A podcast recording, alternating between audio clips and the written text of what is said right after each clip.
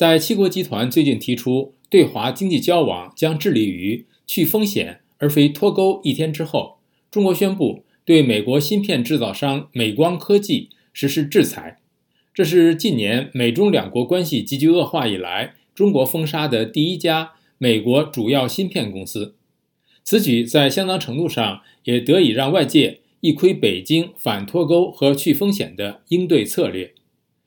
下面是陆洋分享美国之音记者孙成的报道。陆洋，好的，志远。除美光遭禁之外，中国最近还突袭了几家外国公司的中国办事处，并拘留多名员工甚至高管。尽管出现了这些，中国似乎突然加速与外国脱钩的迹象，但是观察人士指出，人们并不应该感到意外。战略顾问咨询公司伯克利研究集团新兴市场实践和国家经济安全事务负责人哈里·布罗德曼说。七国集团不应将中国自身希望脱钩或降低风险视为讽刺或突如其来，这一直是北京的战略的一部分。在核心领域自立自强是中国长期奉行的基本国策。在这一既定政策之下，与某些西方国家脱钩只是一个时间问题。中国过去几十年来的发展，在相当程度上得益于全球化。中国今后的盛衰也和其经济与世界的融合息息相关。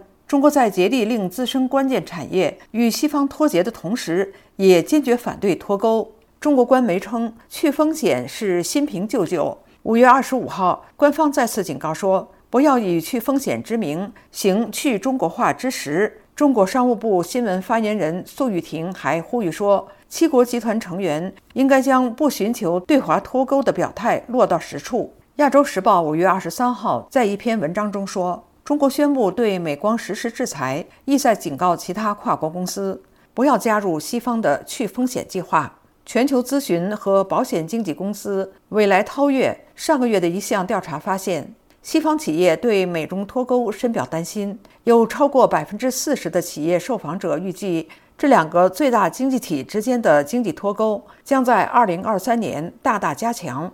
持相同观点的企业在2022年还不到百分之十五。在美中关系急剧恶化的大背景下，很多美国和西方公司近年来一直在努力减少在中国的风险敞口，而中国似乎也早已在未雨绸缪。亚利桑那州立大学教授莫里森说：“中国也一直在去风险，不但是外国公司，中国公司自己也在减少对中国的风险敞口，越来越多的离开中国。”致远，谢谢陆洋分享美国之音记者孙成的报道。